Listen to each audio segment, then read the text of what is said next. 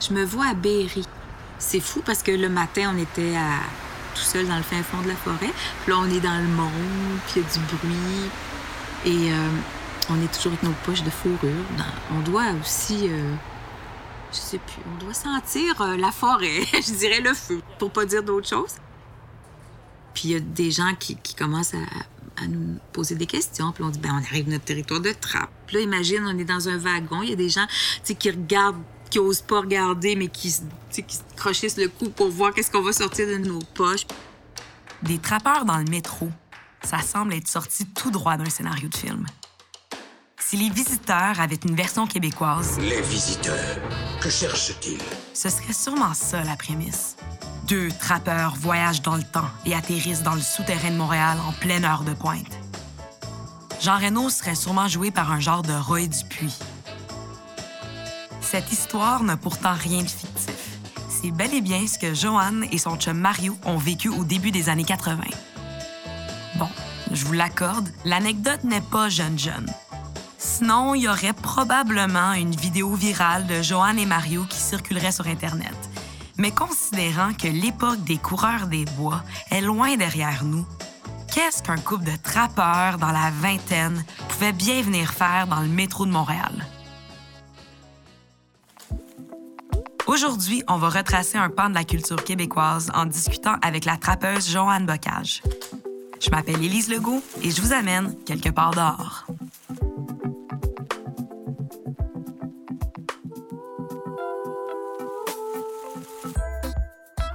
Quand j'entends le mot trappe, je me revois au secondaire dans mon cours d'histoire du Québec et du Canada à écouter ma professeure me raconter que les coureurs des bois étaient des jeunes hommes âgés entre 20 et 30 ans qui n'ont pas peur des dangers et de l'effort physique. Ils partent généralement au printemps.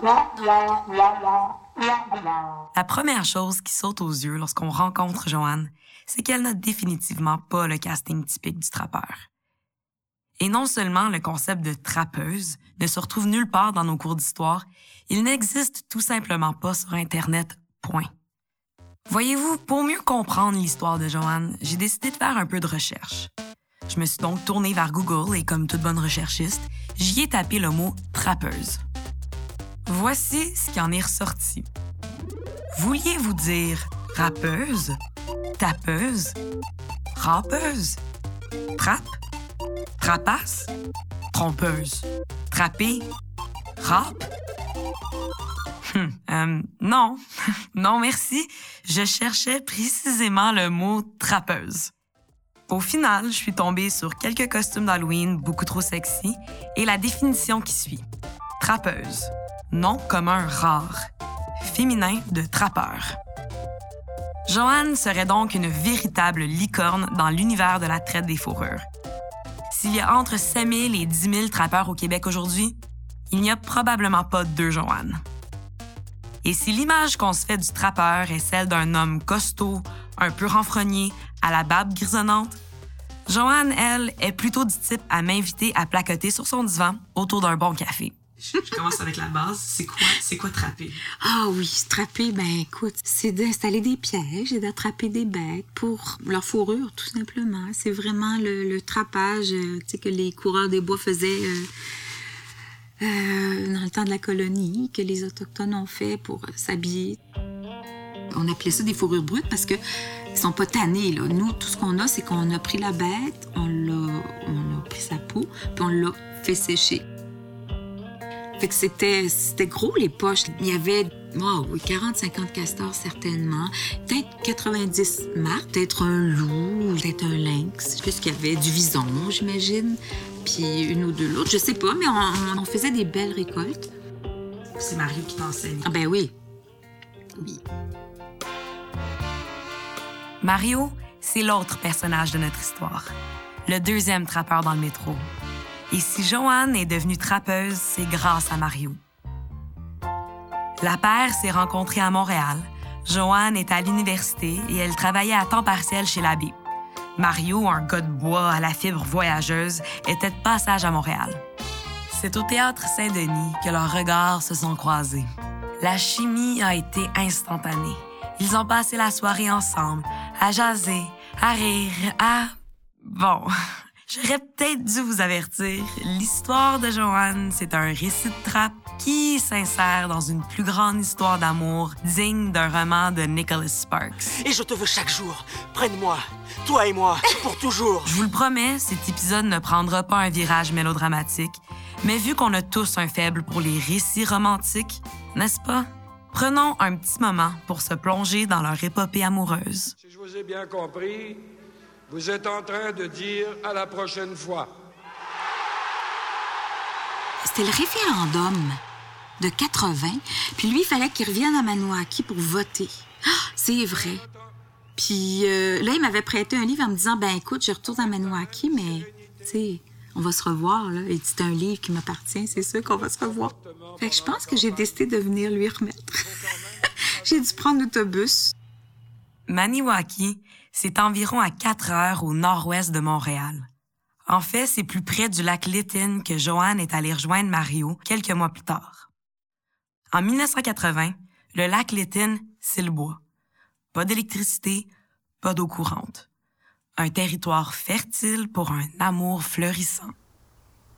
Mais à un on est couché dans la petite roulotte près du cric. Mario me dit Est-ce que tu viendrais vivre avec moi C'est comme si un gouffre s'ouvrait, là, tu sais. J'ai dit oui.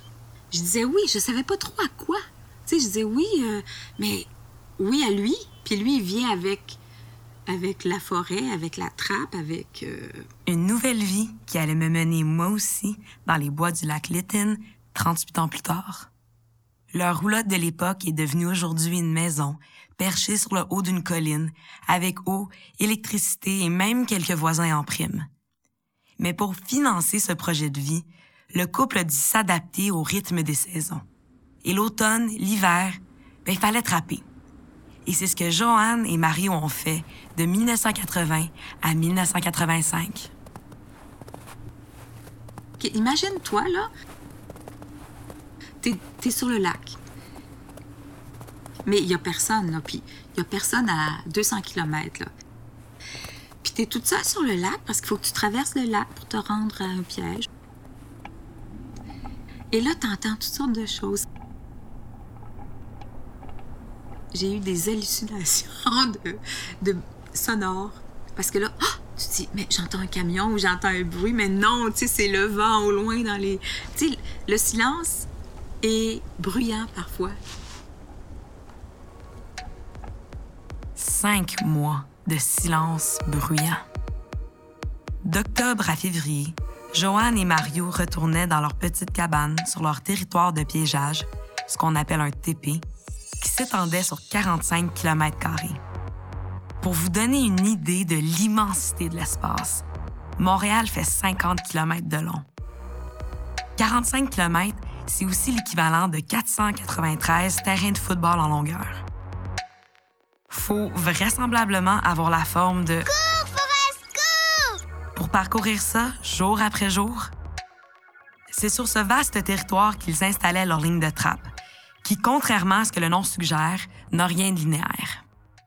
Il faut que tu observes, tu sais, tu regardes par où les animaux passent, et il faut que tu, tu t'installes tes pièges dans un endroit propice pour justement les, les. Fait une fois que tu as installé tout ton territoire, ben, on appelle ça des runs. Il faut que tu ailles vérifier, il faut que tu ailles voir si tu as des animaux, faut placer l'appât, tout ça. C'est important de préciser que la trappe est une pratique légale qui n'a rien à voir avec le braconnage. Ce n'est pas non plus une activité pour les riches dentistes qui font des safaris pour ramener des trophées à la maison. Non, non. Tout comme la chasse, la trappe au Québec est étroitement réglementée par le ministère des Forêts, de la Faune et des Parcs. Chaque trappeur doit avoir un permis et doit être locataire d'un TP, clairement délimité sur une carte. En fait, les trappeurs signent un bail, un peu comme pour un appartement en ville, à la seule différence que le leur coûte pas mal moins cher du pied carré. En 1984, louer le terrain de Joanne et Mario coûtait 50 sous le kilomètre ce qui revient à un gros 22,50 au total pour la saison. Si la trappe a déjà été la pierre d'assise de l'économie de la Nouvelle-France, dans l'ère de la modernité, c'est une activité pour les zélés. La plupart de ceux qui la pratiquent le font comme passe-temps. Mais ceux qui souhaitent en vivre, comme Joanne et Mario, s'organisent une vie, disons-le, assez hardcore. On partait longtemps. On vivait vraiment.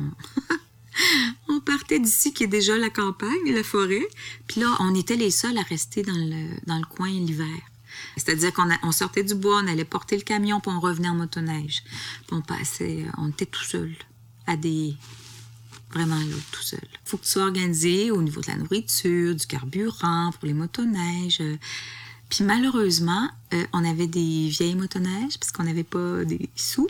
C'est arrivé souvent qu'on a eu de la difficulté à sortir du bois, puis qu'on a dû le faire en ski. Puis là, ça prend deux jours parce que c'est loin, puis il faut dormir en chemin parce qu'on peut, un moment donné, c'est bien beau, là, mais il n'y a pas de piste, c'est pas tapé, fait qu'il faut...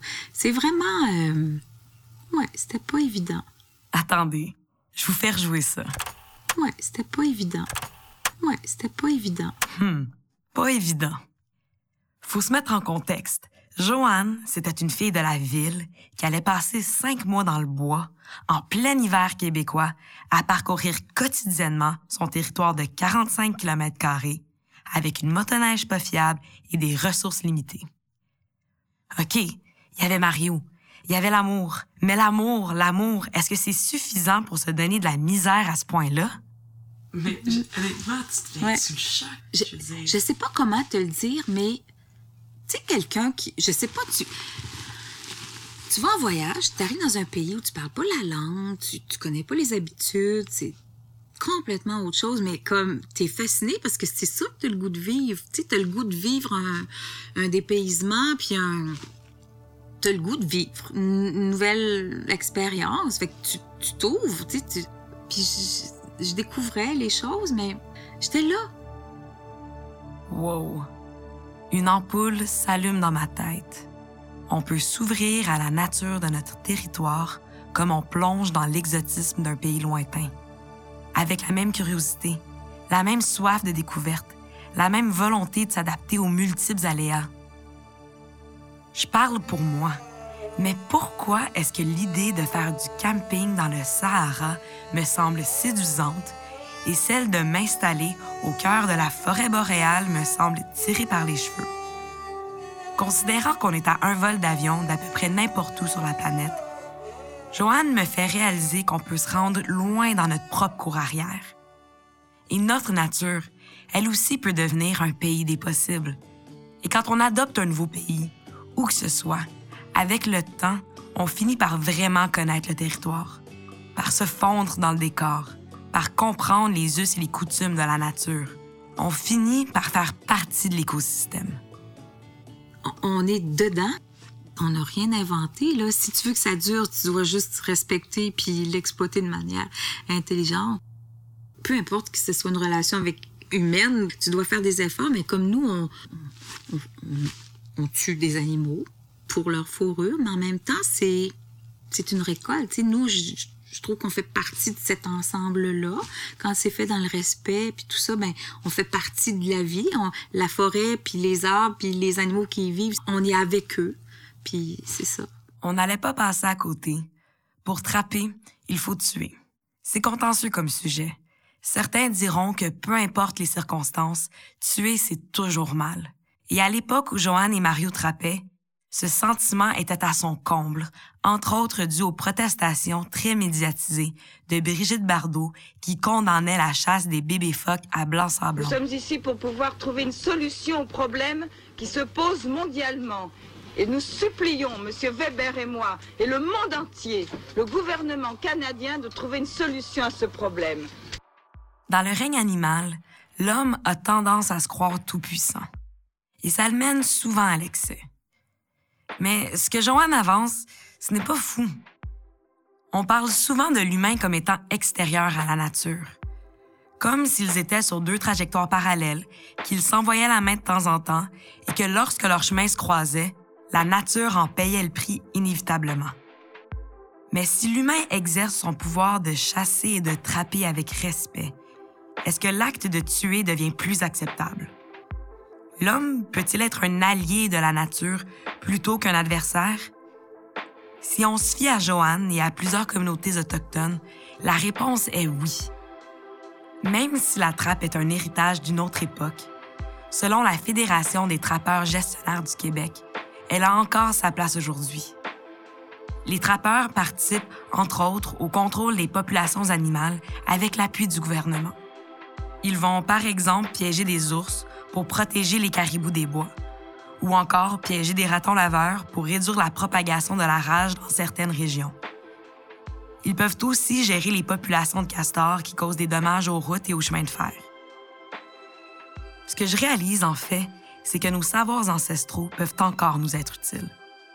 Et si la trappe contribue à préserver notre territoire, elle ne devrait peut-être pas seulement faire partie de nos livres d'histoire. Pour Joanne et Mario, la trappe était un gagne-pain puisqu'ils vendaient les pots qu'ils récoltaient. Mais faut pas rêver. On ne devient pas riche en trappant. Même que les prix des fourrures chutent depuis les années 50. Une peau de castor, par exemple, qui pouvait auparavant se vendre à 300 dollars, n'en vaut qu'une vingtaine aujourd'hui. Et on parle quand même d'un emblème national. La trappe était néanmoins un mode de vie qui leur permettait de faire un peu de sous et de vivre dans la nature. Et en entendant parler Joanne, on se demande ce qui est plus cinglé entre partir cinq mois dans le bois ou travailler 50 heures semaine dans un bloc de béton en ville. Parce que même si ce n'était Pas évident. Joanne et Mario réussissaient tout de même à trouver un semblant de normalité dans le bois. On arrive à un, un sentiment de, tu sais, les jours, un après l'autre, euh, ta routine est la même, sauf que tu vois pas personne, mais il y a la radio.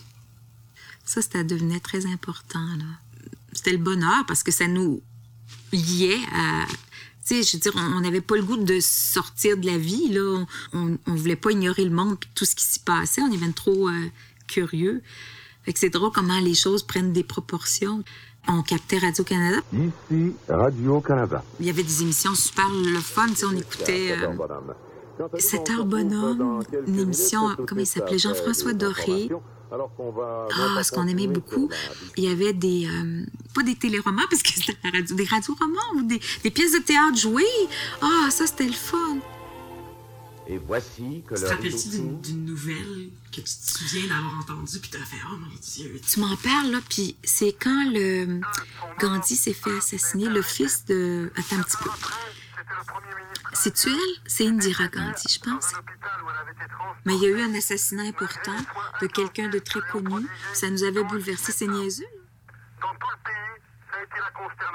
Indira Gandhi s'est fait assassiner le 31 octobre 1984. Durant leur mois de trappe, Joanne et Mario auront également manqué, en guillemets, le lancement du premier Macintosh d'Apple en janvier 1984, l'arrivée de Mario Lemieux dans la LNH dans la même année, l'indépendance d'Antigua et Barbuda en 1981, les victoires de Céline Dion comme interprète féminine de l'année à la 10 de 1983, 84, 85. Mais chaque fois qu'ils réémergeaient en société, après leur saison de trappe de cinq mois, Joanne et Mario vivaient eux aussi un moment triomphal. C'était euh, la joie parce que on avait notre euh, butin, qui était nos fourrures. Et euh, donc, on sort de la ligne de trappe. C'est excitant. Comme dans toutes les fins de contrat, peu importe ce qu'on fait dans la vie. Tu sais, je dire, quand on finit quelque chose, il y a comme un sentiment d'euphorie. Puis, il y a une fois mémorable, là, tout a bien été. On avait une motoneige qui était en forme, puis ça nous a permis de sortir du bois dans un temps raisonnable. On n'a pas eu à sortir nos skis de fond. Puis on avait un traîneau avec nos, nos pots dans des grandes poches là, de, de tissu. Notre plan, c'était donc de partir le matin de notre territoire de trappe. On avait fait à peu près 4 heures de motoneige pour arriver à la 117. Là, on a caché la motoneige et on a fait du pouce. Alors, on est sur le bord de la route, puis il y a une voiture qui arrête. C'est le fun parce que Mario le connaît. C'est un autochtone de la réserve, puis il s'en allait à Montréal. On placote, on placote, le, trajet se fait bien, on a 4 heures de route à faire. Pour lui, c'est pas euh, surprenant, c'est normal. Oui, oui. Oui, oui, c'est ça. Il nous embarque, puis on était contents. Et il nous laisse au métro à Montréal. Et c'est à ce moment-ci que je laisse Roy Dupuis prendre le relais. J'ai jamais rien vu d'aussi beau. OK, je fais des blagues, mais c'est bien ici que commence notre anecdote. Les deux jeunes amoureux de 20 et 23 ans débarquent donc à Berry-UQAM avec leurs vieux manteaux d'hiver, leurs bottes lacées jusqu'aux genoux et d'énormes poches de fourrure. Dans le wagon de métro aussi, c'était c'était positif. Ah ben oui, extrêmement positif. Oh mon Dieu. C'était vraiment. Puis nous, on était contents, on était fiers. On savait qu'on créait un moment quand même de, de fantaisie hein, en fin de journée comme ça. Puis le lendemain, ben c'est ça, on est allé les porter à, à- sur le boulevard à Emus, à la compagnie de la baie du Son. Quand Joanne m'a dit que c'était à la baie qu'ils allaient vendre leur fourrure, la scène est devenue encore plus surréaliste, encore plus digne des visiteurs.